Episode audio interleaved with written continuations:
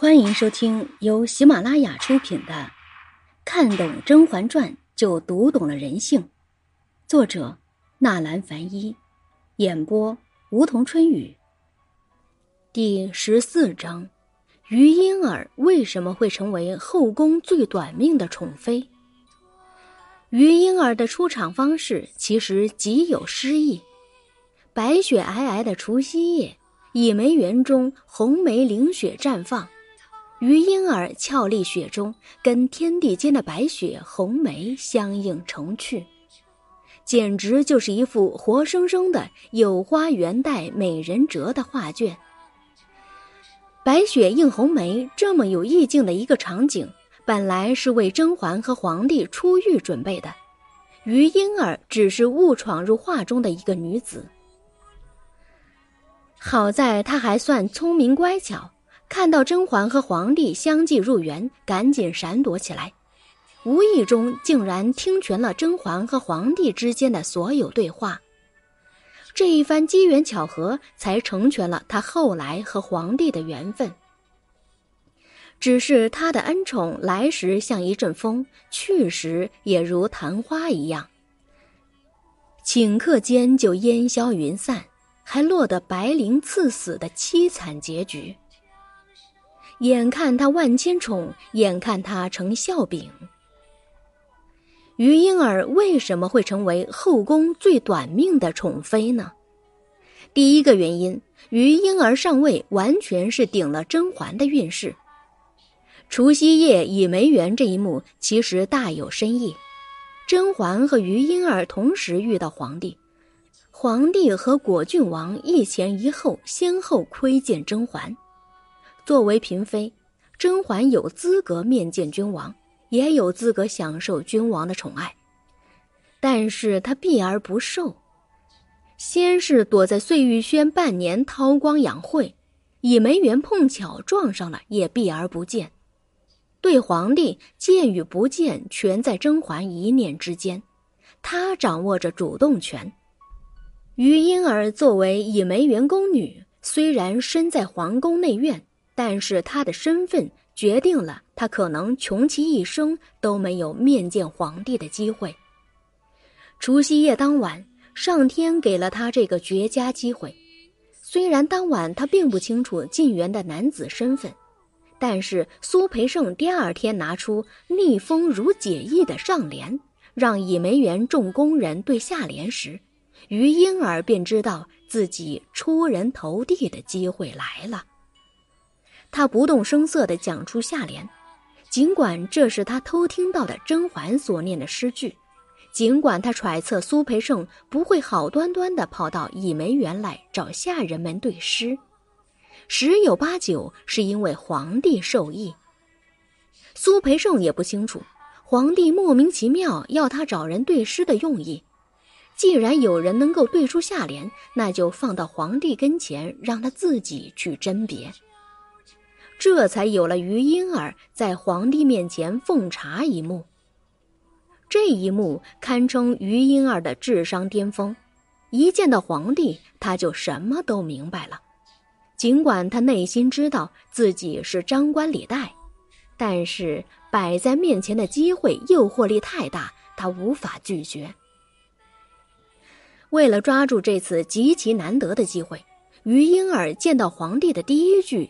就说自己身上昨夜沾染了梅花的香味。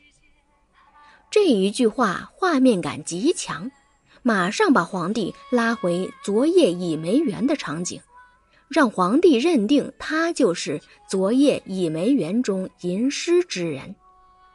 一席话完毕，于莺儿果然得到他期待中的结果，皇帝封她为官女子。这次张冠李戴是于莺儿一次大胆的豪赌，让她一夜间爬上高枝，从山鸡变成凤凰。而这些恩宠本来应该是属于甄嬛。